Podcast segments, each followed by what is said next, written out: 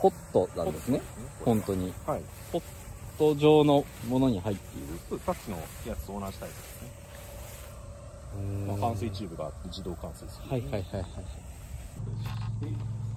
あすすごいの出てきましたねいっぱい。あヤンマーですね。ヤンマーですよね。うん。これとかは大体まあ掘削用のドリドリルで穴開けるというかえーっとはいはい。なんだろうな穴をか、まあ、畑に開けといてそこに苗を刺すとかそういう作業をやるときに使ったりとか、まあ、アタッチメント変えたらもっといろんなことできたりとか。あすごい。ちょっと重い登ってみます。えー、あ大丈夫かな？ちょっグランデザインのゆるかわ商標ラジオ。複雑に入り組んだ商標業界に緩やかなメスを入れ様々な謎や疑問を優しく究明するゆるかわ商標ラジオ。私が弁理士の岡村でございますはい、えーと、農家兼弁理士の住と申します。どうぞよろしくお願いいたします。とお願いします。はいじゃあ今日はヌーミンさんって言っていいのかな？ス大丈夫ミさ大丈夫です。そちらで大丈夫です。えっ、とスミさんのご自宅に 来させていただいてましてあのーちょっとねその前にあのーあれですね畑の方をいろいろ見学させていただいてあの映像も流していると思うんですけどもここの配信であの本当にね大変な現場というか 農業って本当にね大変なんだなってちょっと僕ね2 3 0分見ただけでお、思いました。そうですか？そうですか。なんか本当にいや全然舐めてたわけじゃないんです,、はい。ですけど本当これだってめちゃくちゃ暑いじゃないですか普通に、それをこうね毎日というかまああのヌミンさんは毎日ではないのかもしれないですけどもう日常的にやられてるわけですからね。それすごいなって本当にあの思いました。であの本当に素人ながらうちの家でも 家庭菜園というのをしてまして、ん。全然比較する話ではないんですけどもあのなかなかね大変だったりするので、それをこうやっぱうちはあの嫁が基本的にメインでやってるので僕は水やったりとかちょっと雑草を抜くの手伝ったりぐらいなんで大したことはやってないんですけどまあやっぱいろいろうまくいかなくて、うん。あのトマトとかもなんていうんですかねこういう当て木っていうんですか、うん。を当てたりとか、いろいろしてなんか試行錯誤 してて。あのうちの庭もまあまあ庭としては広めだとは思うんですけどそれに比べてやっぱ本物のを見ると畑見るともうもう広大すぎてこれを全部手当てしてるっていうのはすごいな。確かに。すごいばっかりですねこれ映像で。最初からあの広さだったのであれを広いとああそうかそうか。それがね当たり前です。なるほど。はい、でえー、といろいろねなんか聞いていきたいなと思うんですけどあので週どれぐらいやられてるんですか？この農作業的なうんと季節にもよるんですけれど、はい。適合の季節とかだったら、まあ、朝と晩にちょっと2回行ったりとか、まあ、業務時間の前と後とかに行くのを、まあ、週34ぐらいやってたりとかあー。まあ、あと土日はフルコミットしてたりとかそれぐらいの時期もあったりはします。ねまあ基本的には私の本業の忙しさのはい。にのああいう忙しさに余剰時間を使うって形にはなってますけれど。ただまあ収穫期大体9から11月とかいちごの収穫期の12月のピークとかになるとうん。まあほぼ毎日まあちょっとやっぱりまあ空いてる時間を使ったりとかですね、はいはいをやったりしますね。えー。なんかもう休めないですねそしたら。ほぼ。むしろ畑仕事が休憩みたいなもんなので。いやだってずっとうーんってうなりながらずっとガリガリガリガリ書いてて疲れましたわっていうので散歩の感覚ですよねすごい。いやいやそうか、まあ、ね確かに体動かして汗流してっていうのは気持ちいいといえばね気持ちいいから、リフレッシュにはなるんですかね、多分皆さんがジムに行くのと同じような感覚なんいや。責任とか全然違う。ジムだって契約してるだけの人もいますから、いや私も一度なんかまあ痩せたいなと思ってジムに行ったことはー。登録したことあったんですけどここでカロリー消費するぐらいだったら畑でカロリー消費した方がいいなって。いう、確かにね。うん。楽しいですよね楽しいですよ。ねそうなんですよね。なんか今の今はもう柿がもうある程度でかくなってる季節だったと思うんですけど、なんかなんか5月ぐらいとかだと敵なんかあれがまだつぼみの段階でペッペッペッって落とさなきゃいけない、はいはい。ってさっき言いましたけど、はい。つぼみを、まあ、スマブで敵雷なんですけれど、うんなんかそれでピピピって落としてる時期とかはやっぱ楽しいですね。だんだん綺麗になっていくというか、掃除好きの人は結構楽しいかもしれないですね。だんだん整理されていくっていう感覚があるのでタスクが目に見えて減っていくので ある意味ちょっと便利視にも通ずるかもしれない。ですけどそうなかなかなんかタスクが減らないなっていうのをね。要は書き上げるまではタスクが減らないのでそうですよね。正反対の仕事ですよね本当に。ね正反対でもないですか？なんか意外とでもどの仕事も似たようなもんかなって思ったりはします本質はね、けど、まあ、まあそうですね。まあ私の場合はまだ父が、まあ、フルコミットしてる状態でそれのサポートみたいな感じでやってるので、うん。まあ、本業のほど多分本当本気農業農業やってる先生方に比べれば全然だとは思うんですけれどそれでもまあまあ楽しいですよね。うん。なんか人人付き合いが減るので。人なんて言えばいいでしょうね、はい。なんて言えばいいでしょう。なんかはい。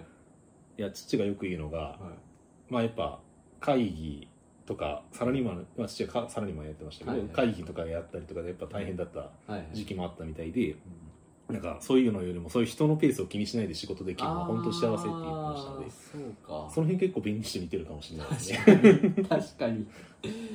確かにそうですね、うん、黙々とねそうですね。自分のペースでできますからね。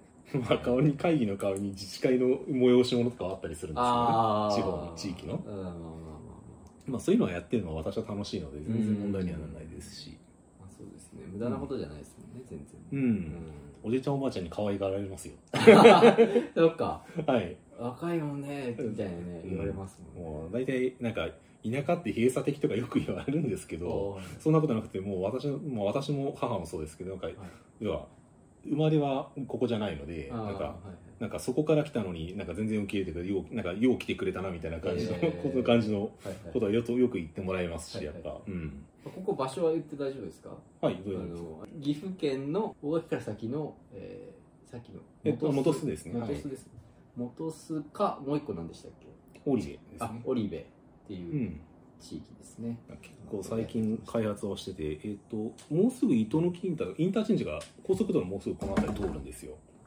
そうなんですね。はい。へえ。なんかちょっとまなんか今は大野ゴードってとこが多分で終わってる、まあ、はい。まだ比較的新しくできてる高速道路があるんですけど、そこの続きでこの辺りももうすぐ高速が通ったりするのであ活性化しそうな。はい。うんもううちの直売所その辺に置けないかな インターチェンジがあれば置けないかなというふうにちょっと思っちゃいますけど、ああそうか。やっぱそういう発想になりますよね、うん。もうだから経営者ですよね。ある意味。まあ、私は単に単に好きなこと言ってるだけですけど。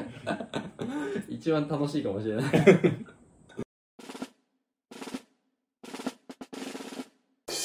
ゆるかわそうですかまあ、でも私の場合は父が好きなこと言ってもうしょうがねしゃあねえなで商標調べたりとか あー。そういうの調べに行ったりとかするので。もうまあそれはそれで楽しいっちゃ楽しいですけどね、あーあそのえいろいろ調べたりとかその便利士的なことで？あまあそれこそなんか自分会社作ったんですけど会社あるんですけど、はい。なんか農業法人がそれの名前本当に大丈夫かなって商標調査したりとかあー。商標と、まあ、出願したりとかあすごい。しして権利化しましたでしおょおそれははい。だから、一般的な名前というよりは、はい。名字とかっていうよりは、うん。造語的な、造語ですよ、えー、言って大丈夫なんですか？まあ、カシンフルーツって名前でありカます。シンフルーツ、はい、ひらがなでカシンでフルーツはカタカナで、まあ、まあ、まあ別になんか私代理人でやってるわけじゃないので何でもいいんですけど、はいはい。なんか、カシンってひらひらがなで。どういう意味ですか？なんか、父もともと歴史、なんか特に意味があるわけではないんでしょうけど、はい歴史好きなので、要はあの、はい。えっ、と、信長の家臣とか、あそんな感じの家臣。進進化みたいなイメでやってるみたいですね、もとそもの家臣ですね、うん。へえ面白いですね。と。はい。で、やっぱ先行調査すると、家臣は結構出るんですけど、いはい。家臣フルーツはなかったので、えー、あでも商品とかは駅務は？まあ結構果物の心で家臣っていう人だでもただロゴ化されてデザイン化されてるので、うん。外観に特徴があるからいけるでしょって言い始めたりとかそもそも分離観察するのが拒絶来ました？来ましたよ当然。やっぱり一回弱まあやっぱそうですね。えーっと4111と,、えーっと4116か、えーその時入れてたの野菜とかも入れてたので、はいはいはいはいフルーツが入ってるとねそうですね。果私我々の中ではイチゴは野菜だろバカ野郎って思ってるんですけどああそうですよね、まあちょっと本当はそこを反応すべきかどうか悩んだんですけどまあ、はちょっとここは粛々としかしたかっておいてやろうと。それどうなんですかね、はい。えっとやったら勝てるのかな？果実とはい。並列でイチゴも書いておいた場合。そうです。果実やったのはやっぱ一番、まあ、上位概念果実野菜は入れといてまあいちじく柿まあいちじく柿いちごあその他そのともあちゃんとイチゴとかも入れたのね、はい。あじゃああの ももちろんもちろんちゃんとなんか私どちらか特許畑の人間なので、はいはいはいはい。上位概念をちゃんとクレームしておいてちゃんとはいはい落としどころの海外も書いておこうとか。か、でもそうやってまあ苗とか枝とかも将来的まあ柿だったら枝スパってぶつってまあ、はい。うちがや売ったらうん危ないかもしれないですけど、まあ念のためうちの会社の名前で使わないでねって感じでまああー。も持てるようにはしてるっていうのはありますし、まあ。僕もかつてその果実とかうん。代理した時はやっぱそういうの入れましたね。うん。それはやっぱ入れますよね、うん、実際自分たちでもし苗を自分たちなんかうちで育てた苗を使いますかみたいな感じで出す人もまあ出すのも多分この後出るでしょうしね。それこそってうん。岡野さんも作ってるじゃないですか。ああだからまあまあまあそんな感じで人からな実際に人から苗もらってなんか、うんそうですいやプロが作った苗をポッて植えれば美味しいのができるかなってかあ確かに、うん。うん。普通にそう思いますよね。ですよね。うん。いや実際にまあだからやっぱ弟のいちご本当すごいんだなって思いました、ああそう育てやっぱそちゃんと専業で育ってるのとちょっと家庭菜園で試しにやってみたって人全然違ったので、ああそれはそうですよ実感しますよ、うん。ん。いやーそうなんですね。毎日休みが欲しいって言ってます。いやでもその果実って商標の弁理士でもちゃんとイチゴがなんだろう本当は野菜だとか知らない人も、まあ、僕もそう知らないので、あの果実で限定すればいいんじゃないですかってうん。言っちゃう人もいるんじゃないかなと思って、まあちゃんとイチゴもね、うん。まあまあそれ以外もちゃんと限定うん。列挙してるっていうのが素晴らしいと思いますけどね、うん。なんかありますもんね。スイカもなんか野菜なんじゃないかとかいう野菜ですねあれは。ねあります。うん。農林水産省の区分では野菜になりますねあれは。うんだから意外と注意ですよね。なんか簡単そうに見えるかもしれないけど、うん。指定商品1個 あの落とすと大変ですうん、指定商品指定義務がめちゃくちゃ悩みましたね。あそうですか。いやうん。さっき言った話とは別で？いやそれもそうなんですけどなんか要はど今やってるのうちが作ってる果物生しか生か、まあ干し柿とか、あとはいちごとかだと今実験でちょっと乾燥させたらどうかとかなんか半生干し柿にしたらどうかっていうのにまあ、実験したりはしてるんですけれどなんか要はせめて今実施してる使用してる範囲ってまあ生の果物か、まあ多少の加工品ぐらいで、はいはいはい。何でしょうね。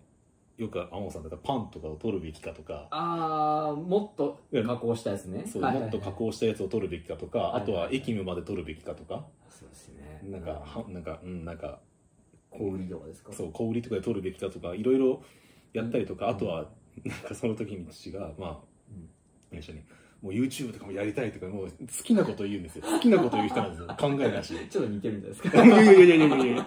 で、仮にその希望を叶えたら、なんか区分が8ぐらいになりましたけど、いかがしましょうかって言ったら2ぐらいまで減らそうって話になって。もう便利してお客さんじゃないですか。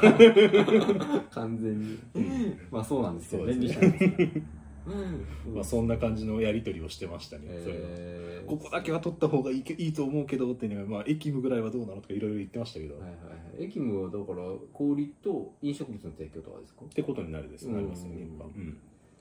まあ飲食物の提供まで取ってるとこはそんなに多くない気はしますけど。なんか、抗がん排除口として、なんか、駅務を取っときたい。ああ広くなるかなとか、そんな淡い期待を持ってたりはしました。あと、まあね。さっきみたいに直売所あるので、そこにもし他の人の、他の人が作ったやつとかを、はい。まあ、売るんだったら、まあ、直売所自体をどうしようかなとか、あれのビジネスモデルって小売りになるのかなとか悩んだりしましたね。直売所の名前もあるってことですか？いや、直売所がカシンフルーツの名前でああるので。そういう、ことか。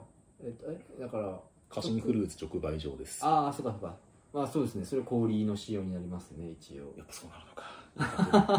あでも微妙なんですよそうなんですよね。そう、微妙なんですあよね。のだから基本的にコンビニとかねスーパーとかがを想定して作られた制度じゃないですか小売りフランチャイズとかチェーンとかそんな感じですよね、もまあチェーンとかに限らずなんですけど、の。はい。基本はセレクトっていうか仕入れ商品を売るっていうのがまあうんもともと小売りのうんなんか導入した、うんまあなんかうん。事例なん。なんていうか経緯というか、そういうのを守ろうっていうことだったと思うんですね、でもえっとその氷の導入時の改正本、うん。解説本みたいなのあるじゃないですか、うん。築城解説。本、なんですね。あれを見てると製造氷も氷ですっていうのが書いてあってうん。製造氷ってだから自社製品じゃないですか、うん。それを書かれることで、うん。我々弁理士はえじゃあもう何が氷ってうん。結構混乱したところがあって、うん。あもうじゃあもう店舗構えて店舗名出してたら氷じゃないのこれっていうのが割と多分一般的な商標弁理士のうん。感覚解釈じゃないかなと思います、はい。なので会社名取るときにはどうしてもなんか氷なんか自分のサービスに関連する氷ぐらいは一つは取っとくべきなのかなと思いながらもいやそそそこまではちょっとってなって入って。そうですねあとだからい今ろんな種類のものが置いてある場合、特にうん。氷、うん。いろんな心血例とか半血例見てるとそそんな感じですね、うん。だから1種類しかない、えー例えば牡蠣の一種牡蠣が1個だけあるっていうので、店舗名で使ってるだと,、うん。えっとちょっと氷の概念に当てはまらない感じがあー。心血とか見てるとありますね。いろんなものを取り揃えてるみたいなそういうところが 氷みたい。難しいですね。それは難しいですね。でも直売所はいろいろある。あそうあれ柿？えっと柿いちじくいあそうかいろいろあるか。とかいろいろうん一応氷っぽいですねそういう意味では。うん。ただ一応ね商品と氷類似っていううん。推定されてるので、うん。まあとりあえず抗がん排除法的には大丈夫いやでもまあそう。でも結局つけなかったので それを。あ取らなかったですか？取らなかったです。35は、はいはいはい。で31と30そうですね。3130あと29もかな。えーあみ29確かに大体こうその辺りを取った気がしますね、ううん。んちょっと調べていいですか今？どうぞ。打ち合わせと違う話になってるけどそれがいいですね。肉分ですね、一分で取ったか。うん、29と31ですね。あそうか。そうだ。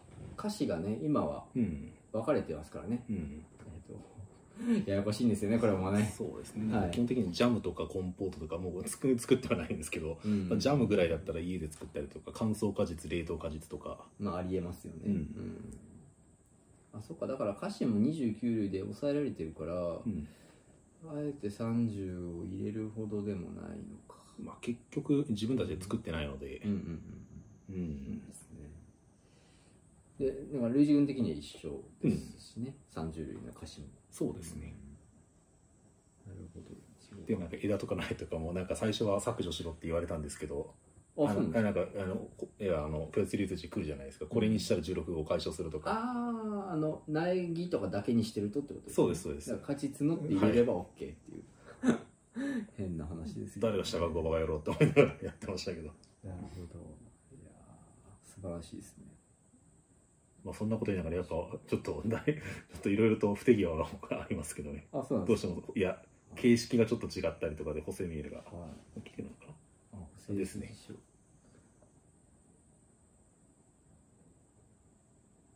なんかちょっと空間間違えたりとか。あーすみませんね。ちょっとやっぱ不慣れなところがあったのでやっぱ,、まあねやっぱ自分で自分でや自社出願でよかったわと思いましたね。お客さんでやったら大変なことになったので。ああ火を取れないやつですねそうですね。これはえっ、と11号はあれですか？反論して。はい。まあ普通にいや分離観察するの妥当じゃないでしょっていう話からはいはい。まあ仮に分離観察してもまあ類似じゃないでしょっていうふうに戦いに行ったりとかであー。まあよくあるテンプレで。はいはいはい。家臣はい漢字の先行商品もありました、ありましたね。あ漢字だったりとかひらがなは意外となかったのかな。結構デザイン化されてるやつが多かったので、あそんな気はします、うんなのでそれでわざわざ、まあ、フルあとはまあフルーツが、まあ、識別力ないでしょって言いますけど、うん。なわけないでしょっていうのをいろいろとあ証拠ですか？いやかいやなんかなんちゃらフルーツそのだってドラゴンフルーツとかじゃないんですから。そうん。ドラゴンフルーツをドラゴンで略する人どこにいますかっていう。ああ それ書いたんですか？いやまあそれはさすがに書かないですけどなんかフルーツさすがにフルーツの名前は違うんですけどまあそうまあそんな感じでまあ分離観察フルーツ単体ででもなんかなんでしょうね。意外と八百屋とかの名前見るとなんちゃらフルーツでなんか出してるとこあんまりなかった気がしていていや。あじゃあまるまるフルーツとまるまるで併存してますみたいな例は出したわけではなくてってことですか？そうですね。意外となかったので、えーあでもちゃんと、ね、ちゃんとやりましたよ。商標の実務やられてないけどちゃんとその辺もしっかりっていうなんか一応習った人はいるのであのああそうですね。えー、とトレノの肘野さんあそうかそうか。知財塾で、はい、ちょっと習って、そのまさにこれ真剣ゼミでやった問題だみたいな感じで知財 塾でやった問題だみたいな感じで。真剣ゼミならみたいな。知財塾ならみいやたいなーなんかあのパターンいけるなって思ってやってましたね。そうかそうかそうですね。うん。なるほど。そっか。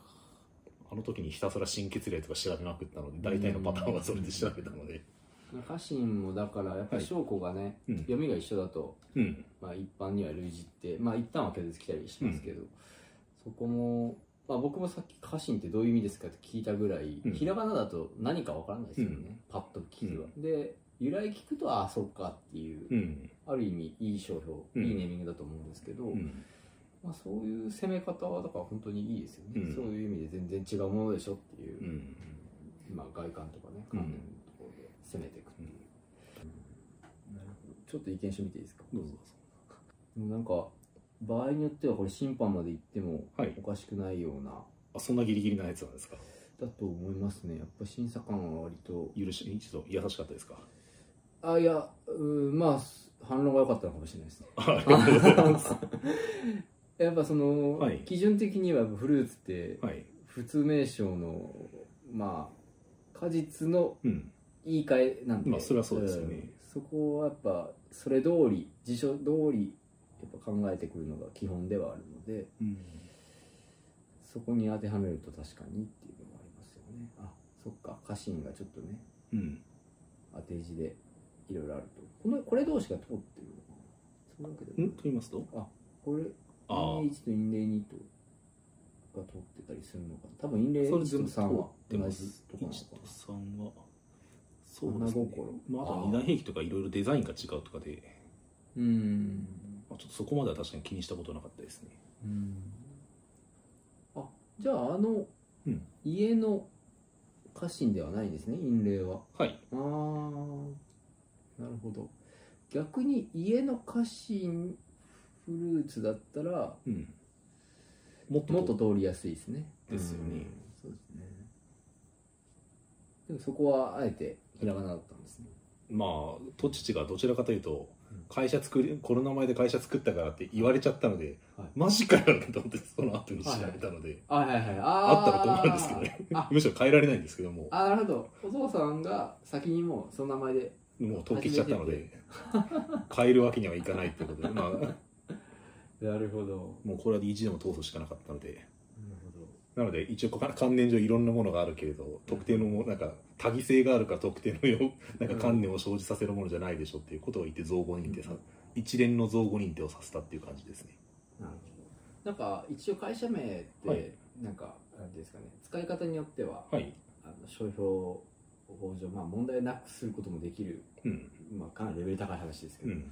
とは思うんですけど、うんまあ、26条があうんるん。で、普通に用いられる方法とかで、うん。まあ、目立たないようなうん。やり方であれば、まあ、そういうんでそのなんて直営店ではもっとこう違う名前で売り出すとか、うん。そういうやり方もあるとは思うんですけど、うん。そっちはいかずにやっぱ会社名を通したいっていう方向にまあ考えました？まあ、通した方がまず安全でしょっていうのと。いや、まあ、むしろ取られてからわなんか私はむしろそういうあまりやっぱ詳しくないので、はいはい。まあ、商標に関してははい。皆さんのことなので何でしょうね。いや取っといた方が安全でしょっていうところがまず第一でしたね。なんかあといちいち商品名とか考えるのとかもよりはなんか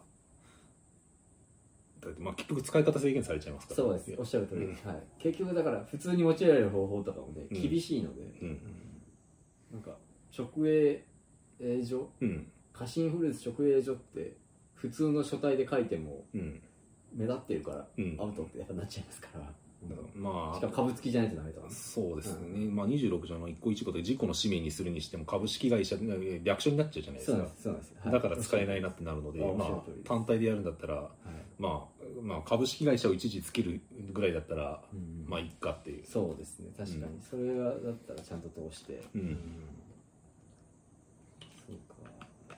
まあ、でもやってみたら楽しかったのと、はい。なんか確かによく商標は誰でもできるとか言ってる人がいてこ誰がそんなこと言い始めたんだって思いましたね。怖くて怖くて。やってみたらこうめちゃくちあーまあそうゃめちゃくちゃ大変ですよね。あの一人が決めた細かいルールが多すぎるので、うん。そういう意味で大変ですね。あとまあその類比とかはグレーが多いので、うん。まあ、まあそれは特に一緒だとは思いますけど、うん。うん。そこは本当に大変ですよね、うんそれを身をもって 体感したということで、うん。ああなんか面白いですね。なんか実際にこうビジネスをうん。やってるというか、そういうねあの農業法人をうん。立ち上げて商標を取りましたっていう話ってなんかなかなか聞けないところなので、うん。うん。面白いなと思います。はい。ランクール元レルの人はやっぱお金持ちなんだなって思いました。なんか実際に自分たちでやっぱその自分が代理したから代理じゃないですけど自分が書いた対応したから費用ゼロなんですけど、はいはいはい。登録費用だけでも結構かかるなって、まあ便利収入からすると確かにそう簡単にホイホイと商標の提案をできんなって思いましたよね。そうなんです。よ。はい、そうなんですよ。難しいんですよね、そういう意味で。だか中小企業さんとか個人の方、僕も支援というか代理してますけど、うん。うーん、どこまでお勧めしたらいいかなっていうのは正直ありまして、まあ、頑張って反論するのもね、うん。あの提案はしますけど、うん。やっぱ費用はがっつりいただいてるので、うん。うーんどこまでやっぱこの名前にうん。こだわりを持って、うん。なんていうか投資をしていきたいですかっていう話になってくるうん。ところかなと思いますね。うん、そうですね。いやおいそれと全部で商標をして取ればいいじゃんっていう話をすると大変なことになるなって。改めてじゃあ自分のコスト感覚としてはやっぱ大変なのことがよく分かったんで。あそうそう。本当それもそうですよね。うん。なんか僕も代理、えー弁理士ずっとやってますけど、うん。独立して自分で出願するまではその辺の費用感とかって、うん。なかなかこうねうん。イメージしづらいのでだから自分でお金払って初めてこう経今経営者さんとうん。話すときにああちょっとこれね結構印紙代かかっちゃいますよねとか、うん。やっぱ印紙代とかってうん。勤めてる時はそこまでなんかうん。印紙代出してみたいなうん。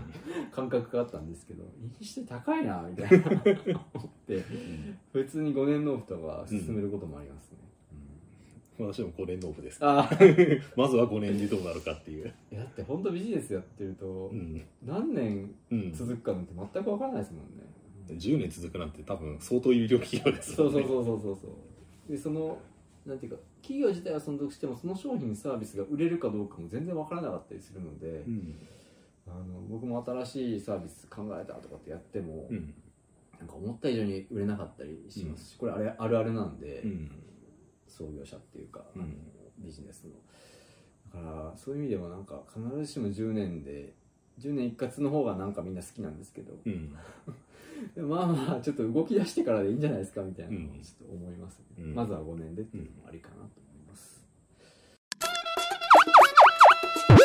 ゆるかわ今回あの広田先生とうん。ところに昨日行ってきまして あのいろいろ地方の、えー、と地理的表示とか地域団体商標の話とかもしてきたんですけど、うん。あのせっかくなんでねこのヌーミンさんのうん。育ててる、メインでやってる柿についてもちょっとね調べてみたら、えっと、干し柿とかが結構地理的表示の登録としては多かったんですけど一つだけその生柿というか、まあ、生柿っていうと、あの海鮮の方が思い浮かべるかもしれないですけど、うん。果物の方の柿ですね。でえっとカシ柿って読むんですかねこれは。カッシガキですよね。うん。あの甲子園のうん。甲子って書いて柿うん。ですね、えー甲子町っていうのが岩手にある町なんですね。うん。で作ったやつが、えーその菓子柿っていうのが地理的表示として登録になっているとうん。いうことででさっきねぬみさんの見てもらってたんですけど、うん。結構特徴のある作り方、まあ、まず食感としてはゼリーのようなもの、だからだいぶ柿の中でも柔らかめですよね、うん。うん。でかなりこれ鮮やかな、うん。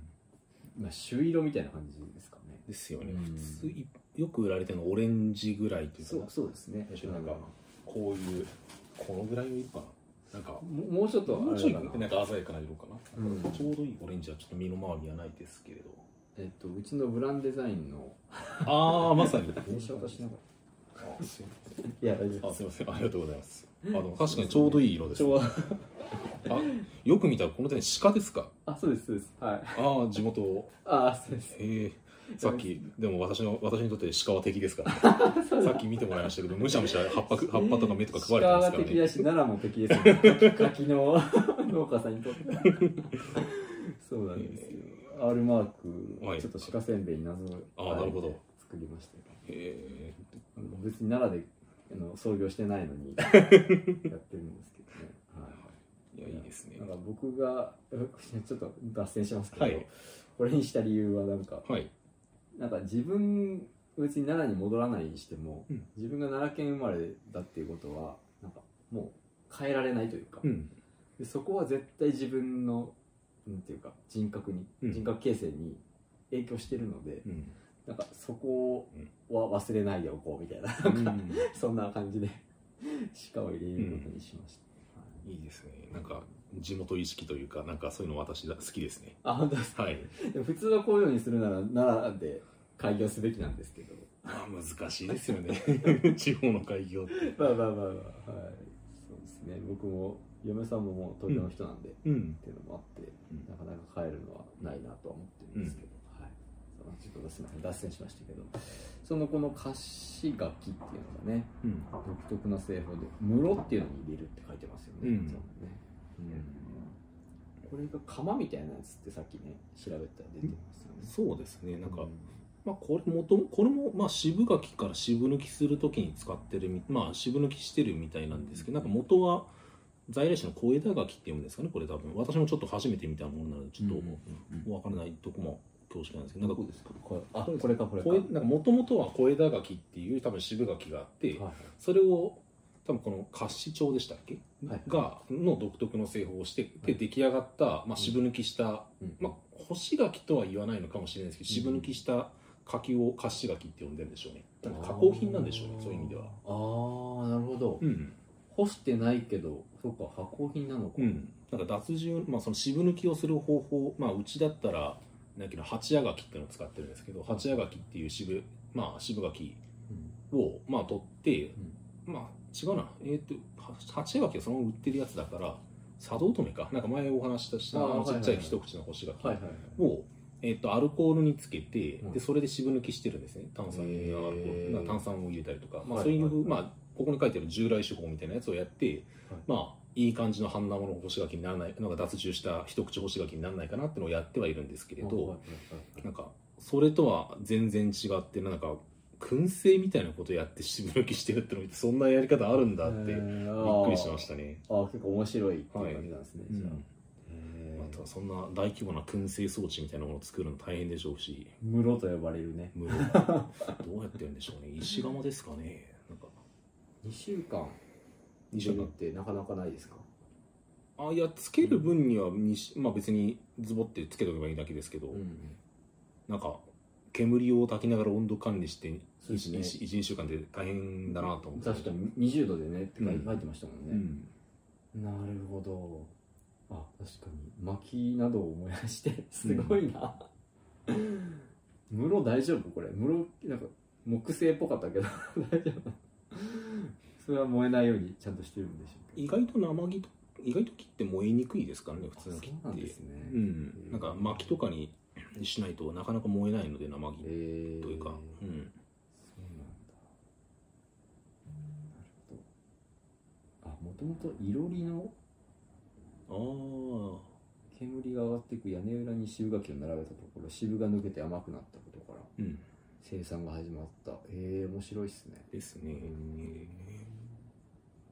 確かに柿なんか干し柿って硬いですけどな柔らかい干し柿って干しが柔らかい干し柿ってまず見たことないのではい。面白いですね。確かに。食感とかもき色も綺麗ですし、ああそうですよね。えてか、うん。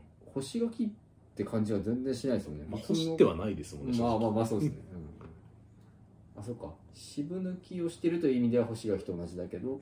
渋抜きした 大体自分の中で渋抜きしたやつを干し柿って呼んでたので。はいはいはい。まあそうか。ほほ干してる。普通は干してるからって思ってたんですけど、うん。そうか。そこが感覚が違うっていうことですね。えーこういうのがね。だからこういう製法とか、えー製法とこの発し柿という名前を、えー結びつけて登録になるのがこのうん。GI、うん地理的表示ってやつですね。でここではこの柏崎は多分ね地域団体商標の登録はされてなかったような気はしますね、あ出てないうんですね、ないですね。なんで見てない、うん、っていうこと。あさすがに登録は地名があると登録できなさそうですもんね。えーっといけますか？地域団体商標であれあば地団であれば、はい。地団で出せばいける。そうですね。地団すら出てないんですね。そうですね。うん。そうなんですよね。まあだからこれがあるからもういいってことなのかもしれないですけど、んうんまあ、地域団体商標と違ってね、うん。えーっと自分で権利行使しなくていいので勝手に行政がというか、うん。それ便利ですよね、まあ楽ですよね、うんやっぱ伝統製法とかやっぱそういったとそっちの要件がきつい、うんじゃないですかやっぱ。そうそうですね。うん。まず25年っていう縛りが。ある25年間その製法で作ってないといけないっていう、うん、登録要件が厳しいですよね。25年やってますって立証するのが大変そうですね。そうですね。それも大変です。そうなんですよね。しかも同じ特性でね。うん。どうですかこういう独自の製法でうん。なんか編み出して25年。気が長いですか？まあ思いついてなんか編み出したらそういうのやりたいですよね、えーなんか面白いやり方があれば。そうですよね、地域団体とかはどうですか？別にその25年とかね、縛りはないけど一応それなりの周知性はいりますけど、うん。だいぶ、えー、とい一般的な三条二項のうん。全国的な周知とかよりはだいぶあのうん。ハードル低いっていう話で、うん。でもそれも一定範囲必要なんですよね。そうですね。でも実際登録昨日も広田さんと見てたんですけど、はい。あの全然これ知らないのとかあるよね。広田さんが言ってて、うん。うん。やっぱそうなんだって、うん。で結構地域団体商標ってその登録をする組合とかその NPO 法人とか地域の人が団結してれば、うん。そんなに知らんよって地元の人が知らんよっていうのも通ってたりするっていう、のがあるので。まあそのぐらいの方が個人的にはいい気がしますけどね。まあちゃんと管理団体立てればいい。そうそうそうそう。のは。だからよく地域団体でダメなのは北方ラーメンとかはね、うん。あのやっぱりいろんなところでいろんな業者がやっちゃってるっていうので、あんなに有名なのにダメなんですかっていう、うん。えーなんか事例だけ一人歩きしてる部分はあるんですけど、うん。実はそのちゃんと管理されてれば通りやすいっていう制度ではまあ一指示に独占させるのが妥当じゃないっていう意味であってそうですなんかはい。ちゃんとした管理団体自分誰でもウェルカムな状態のものを作ればそうなんです。よいいんですよね。まあその団体を作るのが大変なんでしょうけど。八丁味噌もそれで揉めてたんですよ。絶対喧嘩しますもん 八丁は岡崎だろうっていうね。なんか将来的にはブランドうん。楽器とか、うん。その別に地名じゃないもの、うん。えーつけてっていうのもああるありなんですか今後ああカシフルーツはあくまでも屋号というかまあ会社名であってうんっていう感じですよね、そうですね、なんかああ実際に商品名つけるっていうのは結構父は出しててであそれいちいち商標出すかど出さないか商標出す出すって言われていや出す前にうーんとか。ああ とかまあいやそんなにコストかけられないでしょとか思いながら。それは長年使ってる。いやいや思いつきですあ思いつきだ。はいはいはい、うん。なんかただまあ商品名つくなんかつけるっていうのは話はやっぱあったりはしますよね。うちのこの柿っていう感じで。まあ、どんどん新しいのをつけたりもあるってことですか？まだつけて販売自体はそんなしてはないんですけどね。なんかそういうことをやりたいっていうのは話はやっぱしてますよね、はいはいはいはい。はい、うん。なるほど。まあ確かにそうなるとね。うん。大事ですよね。うん。やっぱ評判がいいと一人歩きしていきますからね。その名前だけもね、うん。なんか結構うん道の駅まあ道の駅にはいちごは出してたかななんかどっかあ結構うちの弟のいちごってスーパーにも農協を通じて出てたりしてたんですけど、はい。まあ、もうすぐちょっと農協出るんですけれど、はいはい。なんかそ、まあ、独立してであそうですね。うん、もうすぐ出る、まあ、これ全然言っていい話だと確か思ったんですけど、で、えっ、と、まあ、その時もやっぱ結構うちの弟のいちご美味しいっていうのは結構スーパーの人も思ってるみたいで、なんか、なんかうち、なんか、ん弟のいちごだから買おう。なんか生産者の名前見て結構買ってもらえるっていうのが結構あるみたいで、今ありますよねそういうのね。うん。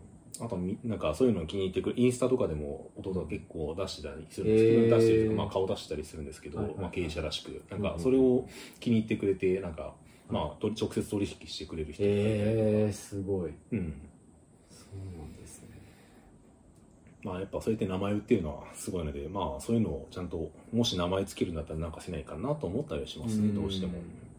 なんか僕のその近くのスーパー住んでるところの近くのスーパーもともと八百屋母体だったスーパーうん。なんですね、でいや結構農農家のその製品とかいっぱいあってうん。で同じ枝豆でもうん。生産者この人この人みたいなうん。競争があるんですよ。うん。でそのとあるベテランのうん。方、うん。なんとかさんっていうのはいつも売り切れとかうん。1個しかないとかなんですけど、もう一人の方のはいっぱいあるみたいな、うん。で実際両方食べたらやっぱ全然違うんですよ、うん。やっぱあるなぁと思って、うん。うん。だからまあブランド名つけてっていうのもあるとは思うんですけど、うん。その生産者さんのこう名前をこう売り出していくみたいなのもね、うん。うん一つ広まっていくのかなと、うん。まあまあもう広まってるような気がするんですけど。なんかそれをまたさらにあの 竹尾菊池うん。津森千里みたいななんかああいうやり方も面白いかなって 今ふと思いつきで。え竹もう一回いいですかえー、そう。え竹尾吉とか知らないですか？その、えー洋服のブランド名とかで、うん。あのそのデザイナーの名前になってる方。ああはいはいはいはい。まあ、ポール・スミスとかもそうだと思うんですけど、そうああいうのをうん。農家さんのブランド名としてやるってちょっと面白いなって今ふと思いまし面白いですねそれ。は た、うん、なんか結局それがブランド名として価値があるなってうん。実際僕は実感してますし、多分ねうん。うんさん的にもそうだと思うので弟さんの知り合いとかで、うん。なんかそういうのもいいなって今ふと思いました。ねちょっとかっこよく ですねちょっとデザインをそうそうそうそうアルファベットにしてみるっていう一つあり登録しやすくなりますからね、今度改正で、うんゆるかわ、お送りしてきました。ブランデザインのゆるかわ商標ラジオ。この番組では皆様からのご依頼を受け付けております。番組に関する感想、激励もお待ちしております。コメント欄、ハッシュタグ、ゆるかわ商標ラジオをつけてツイートしてください。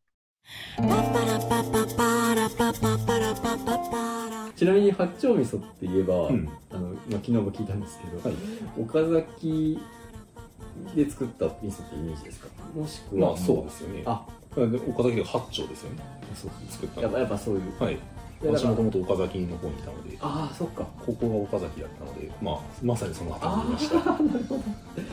そうか、い。い、や昨日その昨日っていうかまあひろとさんと、えー八丁味噌実はあれ、えー、と一時的表示を持ってるのは、うん。えー、と愛知県のそのうん。味噌とか醤油のその組合みたいなところで、えっと岡崎じゃなくても八丁味噌と呼んでいいみたいな感じになってるんですね、うん。愛知県で作った味噌っていう。うん。なんとかかんとかな製法の味噌みたいうん。なでそれについてはちょっとあれですか？違和感ですか？まあ私自身は別にどっちでもいいっちゃどっちでもいいでしょうけどまあやっぱ多分当事者の感覚からすると、はなんか複雑でしょうね。複雑でしょうね相言いづらいですね。ちなみにひろとさんは岡崎出身とかじゃないし、うんずっと名古屋の方に当住む暮らしてる方ですけど、うん。あの八丁味噌でうん。岡崎で作ってなかったらそれは八丁味噌じゃないって言い切ってました。おかしいみたいな。すごいまあ品質のみが話ってなっちゃうかもしれないですふみ さん的にはうん。ちょっと中立の立場って感じですか、いやだってそれこそ多分なんかうちが柿でなんだか地方でなんかブランディングしてなんか立ち上げるぞって言われたら、はいでなんか柿の品種がどうこうとか言い始めたらなんか絶対反対する人いるでしょ。なんかそういうのを思うとなんかまあ難しいんだろうなって思っただそこだけにおもねると結局物作れなくなっちゃうとかいろいろあるかもしれないですし。まあなんかどういう背景があったのかはさすがに存じ上げないのですけど、やっぱり、まあ、人情ドラマがあるんだろうなと思ったりはしますね。あそうかやっぱ当事者だから当事者というかねそういう作ってる方だからこそあんまりこう 安易に言いづらいっていうのがあるんでしょうね。うん。なるほど。まあそういう意味では固有名詞というかね、うん。的な名前を歌詞にフリストねつけてやる方が安全なのかもしれないですね、うん。で最後にはい。柿であれですよねすごい高級柿があるという話をさっきはい収録前に伺いました、うん天下フグっていうんですか、うんうん。なんかうちで作ってるの、まあ、まず天下富うちでは作ってはないんですけれど、まあえっと、品種、えっと冬柿っていう品種で糖度が20以上でなんか、ね、重さが300グラム、まあ、何グラム以上って規格があって、そういったすんごいやすんごい冬柿には天下富って名前を付けて売るっていう、売るっていうことをやってる人がいて、はいまあそうん、すごい高いんですよね。なんか、大、なんか、まあ、す、まあ、見たら、まあ、大体、3泊、3個で5万でしたっけ？確かで、なんか、初競りだと100万、2個で100万っていう。いや本当夢がありますよね。まあ、本当すごいですよね、そんな名前が、そんな値がつくようなものだと。そうですね。うん、まあ、そんぐらい値が、値の張るものを、なんか、うちからも出せたらなって、やっぱ思ったりはしますよね。でも、結局、でも手が届かないと食べてもらえないので、まあ、食べてね、もらえるのが前そこはね提ですけどうん。こちらに食べたことはあないですね。うん。手が届かないですね、さすがに。るそっか。経費として。経費で。ライバル研究ということで、うん。やるしかないのかもしれない。いろいろ、ね、農家の話とか商標の話とかうん。地地理的表示の話とかねしてきましたけど。ななんか言いたいこととか告知とかありますか？しはい。いないですか？えまあ美味しいまあもしいちごとかなんかか果物柿とか見かけおいたなんか美味しいもの食べたいなと思ったら連絡いただければ全然対応するので結構送ったりもするんですよ。ああ発想はい。はいはいはいなんか結構東京の人に送ったりとかもしてますへし、ー。まあ、まあなんか食べたいって思って興味があったら連絡もらえれば対応するのではい。いつでもどうぞっていうぐらいですかね。ああじゃあ皆さんカシンフルーツで検索すれば。いやえーっとまあ私のツイッターでとあか Twitter で。まあ、私のツイッターか家族の多分 S 多分弟のインスタとかの？あとは父のインスタとかなのではいまあ、私のツイッターとかに何何かしら DM をもらえれば、なるほど。あじゃあもうこの YouTube の概要欄に入れてて大丈夫ですか？うん大丈夫です。皆さんねそのあれをアカウントを。ああじゃあまず私のツイッタあーにしましょう。たわかりました。はい。はい。じゃあこれ見てる皆さん、はい、ぜひよろしくお願いしますということで、はい。ああのまた畑の動画はね、あのーこのゆるかわ商標ラジオのどこかで特別版として流したいと思いますので、あまたご覧いただければと思います。では、また5日の木曜日に。できれば来週ということで、ありがとうございました。